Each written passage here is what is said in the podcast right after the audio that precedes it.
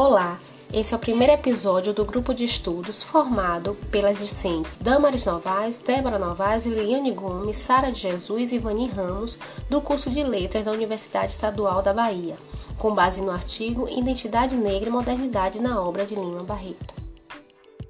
A Belle Époque ocorreu entre o final do século XIX e início do século XX. Esse período foi caracterizado por mudanças em vários campos, em que os intelectuais brasileiros preocupavam-se em construir um modelo literário ideal para outros lugares, inclusive a Europa, visto que a literatura brasileira ainda se espelhava nos modelos europeus. Esse período, chamado pré-modernismo, teve constatações e consonâncias. José Aderaldo Castelo nomeia esse momento como de revisão e renovação.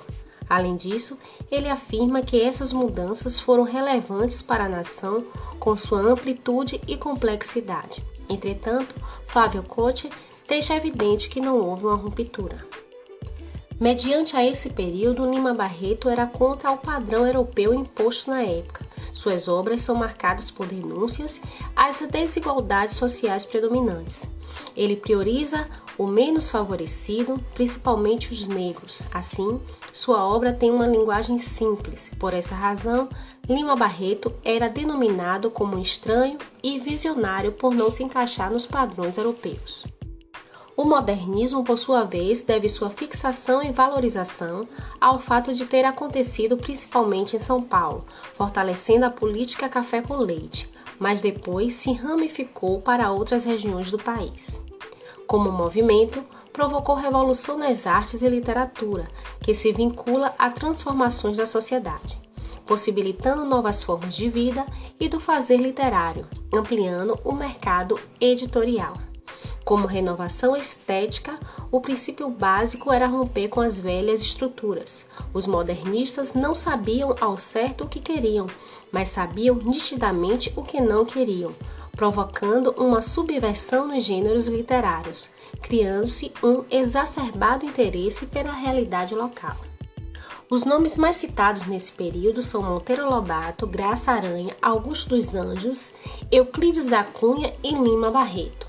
Não é possível estabelecer características comuns aos autores, havendo singularidade e a ambivalência, os pilares da época, pois eles transitavam entre o parnasianismo e o modernismo, pregando a quebra dos aspectos formais anteriores.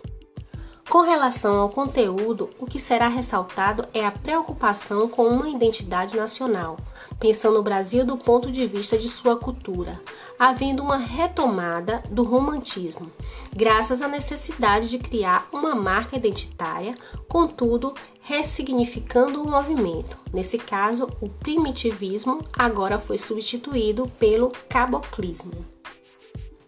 Uma das grandes obras da época é Os Sertões, de Euclides da Cunha, lançado em 1902, que retrata o homem sertanejo que vive em um ambiente hostil e inóspito, não contaminado pelas influências do estrangeiro, levando a questão racial debatida na época. Nele, o sertanejo é um ser em desarmonia com o mundo moderno, que vive profundas transformações culturais, tecnológicas e sociais, não estando preparado para ser inserido no Brasil moderno. Já o caboclo, de Monteiro Lobato, o Jeca Tatu, publicado em 1914, retoma a ideia do bom selvagem, ingênuo, frágil, não habituado aos costumes da vida urbana, místico por natureza, acomodado, preguiçoso e quase desprovido de consciência crítica frente à realidade do mundo moderno que o cerca. O escritor coloca o trabalhador rural brasileiro como símbolo do arcaísmo, enquanto as fazendas de café se abriam para a modernização e mão de obra estrangeira qualificada, colocando o brasileiro como responsável pelas mazelas nacionais estabelecendo o contexto cânone, pois agradava os círculos intelectuais, corroborando com a teoria da desigualdade das raças e da degeneração racial promovida pela miscigenação, sendo essa a percepção das elites sobre o povo brasileiro. Outra figura literária importante para a época foi o Major Quaresma, de Lima Barreto, lançado em 1915 na obra intitulada Triste Fim de Policarpo Quaresma. Policarpo era um funcionário da Secretaria de Guerra, idealista, revolucionário, profundo conhecedor da realidade brasileira, nacionalista e apaixonado por sua pátria acreditava ser possível promover uma verdadeira revolução social, elevando o Brasil a status de nação próspera e desenvolvida. Contudo, ele não consegue ser compreendido pelos seus contemporâneos. O personagem faz uma migração às avessas e, após ser recolhido ao hospício, decide viver no sítio para comprovar a tese de que nessa terra se plantando tudo dá, mas fracassa e segue para defender o exército de Floriano, fracassando mais uma vez e sendo injustamente fuzilado na Ilha das Cobras. Lima Barreto, nascido em 13 de maio de 1971, no Rio de Janeiro, de origem humilde, filho de mestiços, seu pai tinha surtos de loucura e sua mãe, negra, comum, pouco mais de estudo, chegou a trabalhar como professora para ajudar no sustento da casa. Barreto ultrapassava a caricatura dos personagens, mostrando que é um sistema ideológico que atua no sentido de extirpar os sonhos do brasileiro, principalmente do cidadão comum, que teria como ideal de dias melhores para si e para a pátria ele criticava de maneira contundente as mazelas sociais da época, escrevia histórias de negros e era tido na época como escritor visionário. A vida e o posicionamento de Lima Barreto são fatores determinantes da forma como é percebido pelo público. Entre os agravantes da sua vida de escritor, como o alcoolismo e a sua origem, a discriminação sofrida em suas obras literárias estava principalmente ligada ao fato de ser negro e fazer críticas ao poder. Lima Barreto preferiu dar voz aos menos favorecidos da sociedade burguesa, pequenos funcionários, pobres e favelados.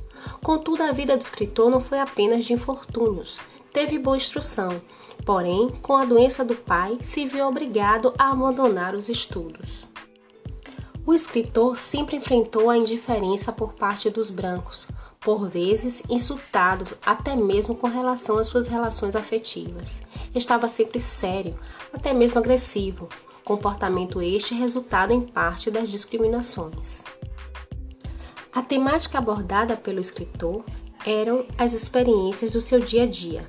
Em suas obras, ele retrata toda a trajetória de sua vida, marcada pelo racismo e discriminação pois era visto como mulato e filho de maluco. Naquele período, a literatura brasileira era para ricos e por esse motivo a literatura de Lima Barreto se deparou com a resistência dos críticos da época. Muitos escritores criticaram suas obras, que foram divulgadas bem mais tarde, na justificativa que as mesmas não eram interessantes para as elites. A cor da pele influenciou muito, apesar de afirmar que não havia preconceito racial. E esse foi o nosso assunto de hoje.